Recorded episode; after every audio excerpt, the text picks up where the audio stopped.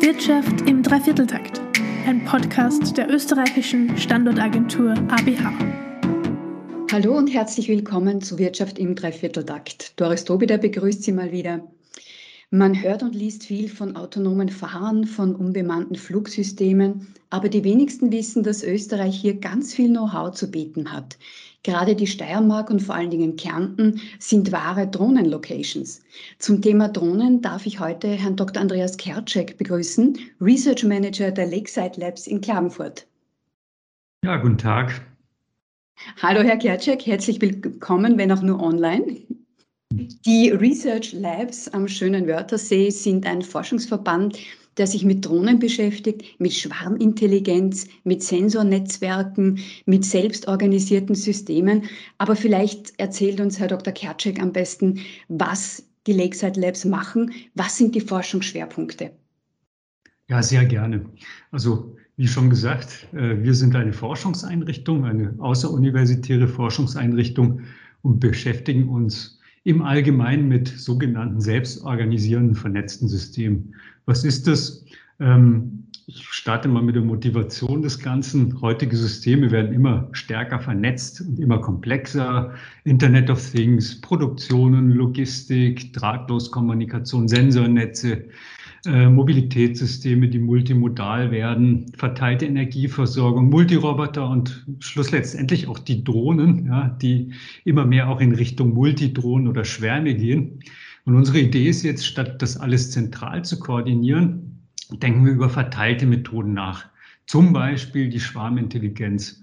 Ähm, die definiert sich so, dass man eben eine lokale Intelligenz hat, die kann verteilt sein auf den verschiedenen Robotern und man, die äh, kommunizieren nur lokal miteinander, also nicht global, sondern nur lokal. Das ist wichtig. Vorteile hat man dann, wie zum Beispiel Robustheit, hohe Adaptivität und Skalierbarkeit solcher Systeme im Gegensatz zu vielen zentral gesteuerten Geschichten. Und das ist eben unser Ansatz, den wenden wir auf die besagten Themen schon an, also autonomes Fahren, Multidrohnensysteme, ähm, komplexe Produktion und so weiter und so fort. Sie haben gesagt, äh, Drohnensysteme sind für autonomes Fahren. Ähm, was gibt es noch für Anwendungsgebiete? Wo wäre das noch interessant? Also gehen wir nochmal allgemein zur Selbstorganisation. Die kann man für alle Arten von vernetzten cyberphysikalischen Systemen äh, anwenden. Dazu gehören eben auch Drohnenschwärme. Drohnen- und Roboterschwärme wiederum, wenn man sie eben so selbst organisiert äh, betreibt, kann man sehr gut für Katastrophenrettungsmissionen einsetzen. Wir haben jetzt Projekte in Richtung Waldbrandbekämpfung, ja, wo man äh, Hotspots detektiert. Ähm, überall da, wo man eben große Flächen in sehr, sehr kurzer Zeit eben über, überschauen muss. Zum Beispiel, wenn man verletzte Personen irgendwo liegen hat bei einem Industrieunfall und die schnell eben finden muss, äh, sind Drohnenschwärme von Vorteil. Es gibt aber auch Inspektionsaufgaben, die man damit machen kann, also großflächige Inspektionen von Infrastrukturen und so weiter und so fort. Allerdings, die Drohnenschwärme sind die, die eine Sache. Wir optimieren natürlich auch komplexe Produktionen damit. Wir ähm, koordinieren komplexe multimodale Verkehrssysteme. Das hat jetzt nichts direkt mit Drohnen zu tun, aber ist eben auch ein Fall dieser selbstorganisierenden Koordination, die wir eben auch äh, betreiben. Schluss letztendlich auch drahtlose Sensornetze, die man halt in der Industrie zum Beispiel findet, wo man eben schaut, ob Maschinen jetzt kaputt gehen oder nicht. Das macht man mit Sensornetzen oder Energiemonitoring, ja, wo man eben Maschinen eben schaut, äh, ob jetzt eine jetzt zu viel Energie braucht oder man kann es auch für die ähm, Energieversorgungsgrids, also das Stromnetz verwenden, indem man eben schaut, wo sind Energiefresser. Das macht man mit Sensornetzen, die auch selbst organisiert sind und die man auch mit Schwarmintelligenz koordinieren kann. Mhm. Ähm, Sie haben gesagt, die, die Lakeside Labs sind eine Forschungseinrichtung, das heißt, Sie machen Forschungsprojekte, vor allen Dingen auch für und mit internationalen Unternehmen. Da finden sich klingende Namen wie Airbus, Infineon oder Skidata.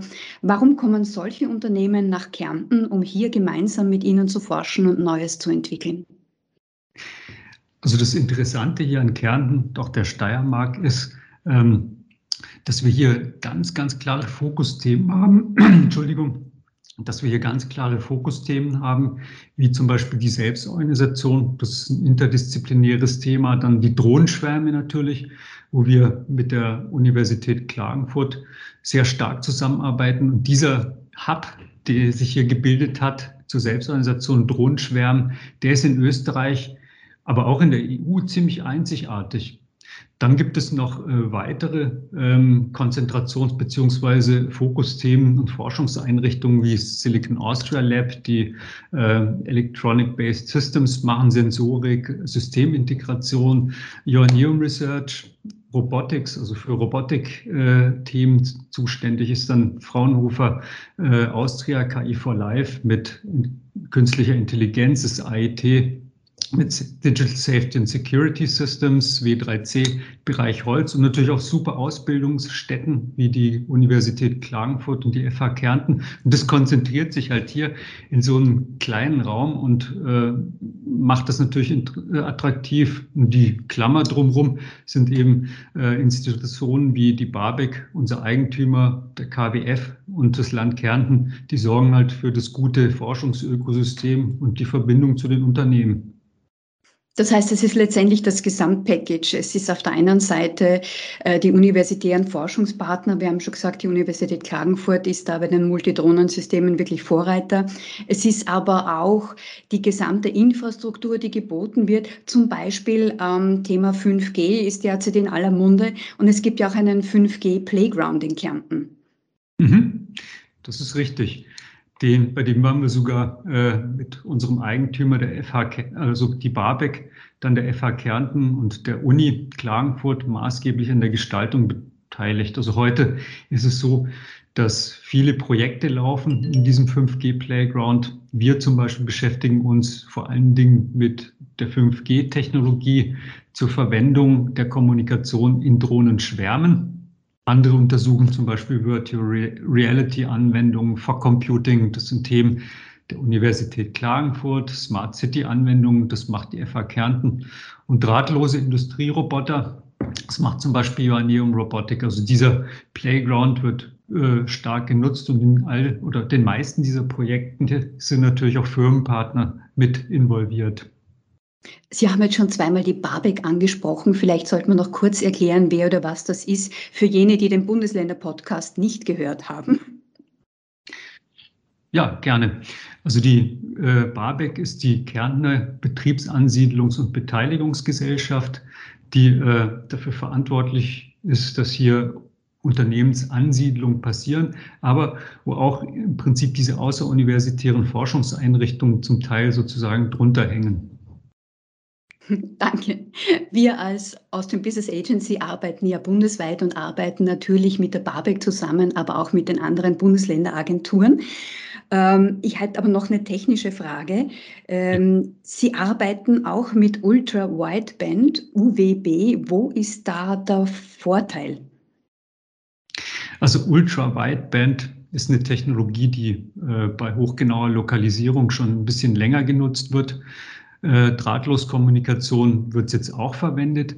Und ein Vorteil ist, im Gegensatz zu äh, anderen Funktechnologien, zum Beispiel Wi-Fi oder Bluetooth, äh, ist dieser Funkstandard äh, breitbandig ausgelegt. Also wie der Name schon sagt, also im Gegensatz zu den schmalbandigen, wo man nur ein schmales Frequenzband verwendet zum Funken, äh, macht man es bei UWB breitbandig und gepulst. Das hat physikalische Vorteile. Das führt dazu, dass es für Positionierungsthemen ähm, sehr, sehr viel genauer ist als derzeit verwendete Alternativtechnologien. Also Bluetooth wird für Positionierungsaufgaben verwendet. Das ist aber bei, im Wesentlichen bei weitem nicht so genau und nicht so schnell wie Ultra-Wideband.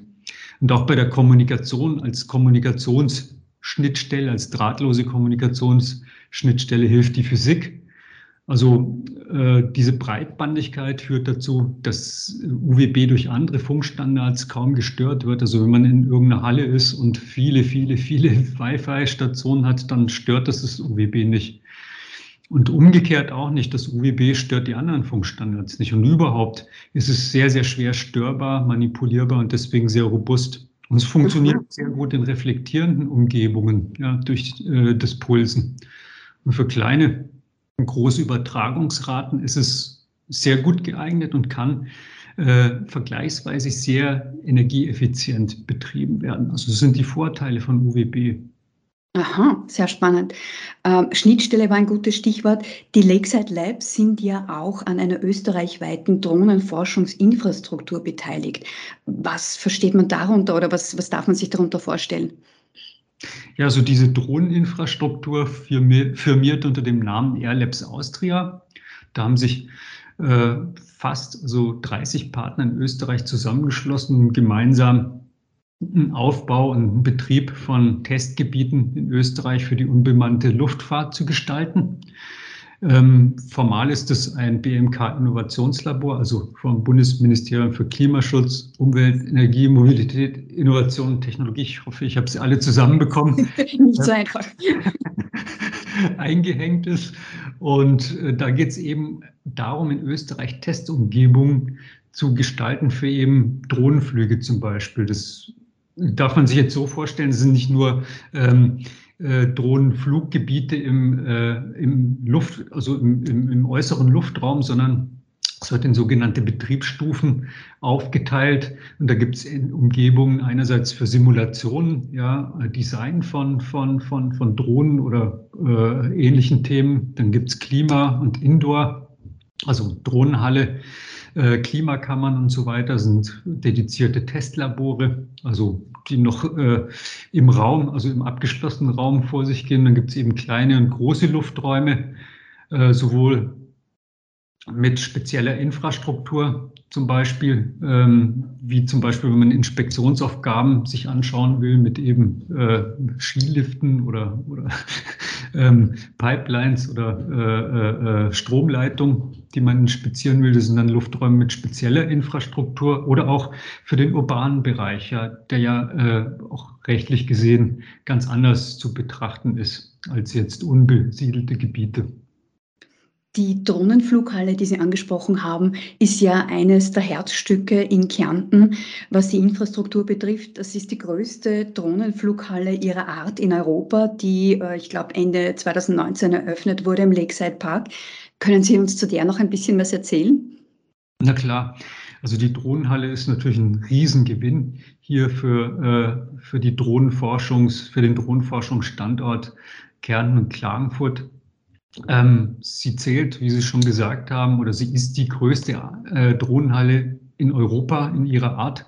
Sie hat äh, eine Grundfläche von 150 Quadratmetern und eine Höhe von 10 Metern ungefähr. Und das Besondere daran ist, dass diese gesamte, dieses gesamte Volumen äh, über ein optisches Tracking-System ähm, mit einer Lokalisierung im Millimeterbereich äh, äh betrachtet werden kann. Also wenn man dort Drohnen fliegen lässt, kann man von jeder Drohne äh, mit sehr hoher Zeitauflösung sagen, wo sie denn im Millimeter genau gerade steht. Und das braucht man insbesondere, um Schwarmalgorithmen, aber auch Navigationsalgorithmen äh, zu testen. Also die Uni Klagenfurt macht da sehr, sehr viel im Navigationsbereich, also ohne GPS. Die meisten Drohnen navigieren mit GPS.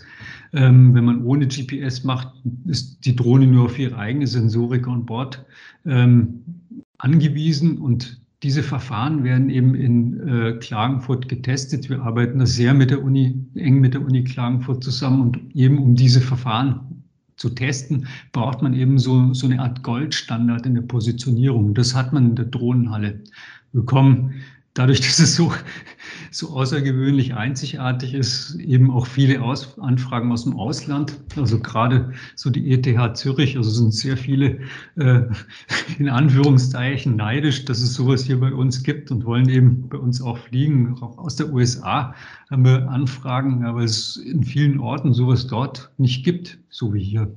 Ja, das zur Drohnenhalle. Und jetzt gibt es auch noch die Idee, Teile des Kärntner Flughafens als Realtestumgebung im Freien zu nutzen. Das ist richtig. Ähm, dazu muss man sagen, dass der Flughafen Klagenfurt auch einer der Partner bei Airlabs Austria ist, also bei diesen Testgebieten. Und da ist in der Tat im Gespräch, sozusagen Teile des Flughafens ähm, für, für so Tests auch, auch zu verwenden. Aber das ist im Prinzip im Moment noch sozusagen äh, in der Diskussionsphase, wie das dann ausschauen soll. Sehr spannend. Ähm, Sie sind ja von der Ausbildung her ja eigentlich ein Astrophysiker. Der Kosmos ist weit weg, aber wohin entwickeln sich die Drohnen Ihrer Meinung nach? Wie weit werden unbemannte Systeme fliegen können und was ist überhaupt sinnvoll? Also das ist äh, äh, eine sehr, sehr spannende und, und auch tolle Frage. Man muss sagen, dass es ja unbemannte Systeme schon sehr viel länger gibt als jetzt die, die Diskussion über Drohnen, die man jetzt seit 10, 20 Jahren äh, hat. Wenn man sich nur mal vorstellt, dass eigentlich das äh, unbemannte System, das bis jetzt am weitesten geflogen ist, äh, so eine Raumsonde ist, die Voyager 1, die 2012 unser Sonnensystem verlassen hat und damals 18 Milliarden Kilometer von uns entfernt war, kann man eben sagen, ja, eigentlich sind ja unbemannte äh, Systeme die, die am weitesten fliegen bis jetzt. Ähm, der Vergleich mit Drohnen auf der Erde ist halt natürlich ein bisschen äh, unfair. Also die Voyager, die muss jetzt kein Hindernis mehr fürchten und sie braucht auch keinen Antrieb, um, um so schnell weiter zu fliegen. Bei den Drohnen auf der Erde ist es halt so, einerseits braucht man Energie, um die Gravitation der Erde zu überwinden und auf dem Luftozean zu fliegen. Und andererseits hat man auf der Erde natürlich sehr, sehr viel äh, komplett, komplexere Umgebung im Sinne von äh, Hindernissen, äh, andere Fluggeräte und so weiter, über die man sich kümmern muss. Und natürlich dann auch noch die Rechtslage. Und was sinnvoll ist, ist sicherlich ähm, Drohnen zu bauen, die äh, ein bisschen länger fliegen können als das, was wir jetzt haben, so im Bereich von ein, zwei Stunden, dass man auch äh, ausgedehnte Infrastrukturen zum Beispiel inspizieren kann. Ja. Und im Prinzip, wenn man so will, geht die Entwicklung so, so mehr in die Richtung, äh, immer mehr Autonomie in die Drohnen einzubauen, äh, die Flugdauer zu erhöhen, auch neuartige Drohnendesigns äh, zu machen, also weg von das, was man jetzt so kennt, Starflüglern, das eigentlich mehr so äh, ein großes Flugzeug auf klein ist, dann diese Multirotorsysteme, ähm, die sind alle schön und gut, haben Vor- und Nachteile. Allerdings äh, überlegt man sich neuartige Drohnendesigns, die zum Beispiel auch höhere Windstärken äh, aushalten, die nicht so viel Energie brauchen, um die Drohnen in der Luft, Luft zu halten, die eben auch länger fliegen können beziehungsweise auch andere Antriebssysteme, andere Energieversorgung. Wasserstoff ist da ein Thema, also Brennstoffzellengetriebene Drohnen ähm, dann immer mehr äh, Artificial Intelligence und die Autonomie. Also wenn ich jetzt eine Drohne so alleine fliegen lasse, dann ohne ja, Fernsteuerung, dann muss sie sich halt selber zurechtfinden in dieser äh, ereignisreichen, dynamischen und äh, hindernisreichen Umgebung hier auf der Erde. Also man braucht Sensorik, man braucht Rechenleistung auf der Drohne, man braucht AI-basierte Verfahren, Steuerung, Datenauswertung. Die meisten Sensoren haben halt ähm, Sensoren aufgepackt, Infrarot äh, zum Beispiel für, für, für Waldbrandanwendungen. Da braucht man natürlich eine gewisse äh, Rechenleistung AI auf der Drohne drauf. Und in diese Richtung geht's. Autonomie, Drohnen können immer mehr, Sie werden auch in Zukunft mehr als Team machen, also verschwarmt, Flugdauer, neuartige Drohnendesigns.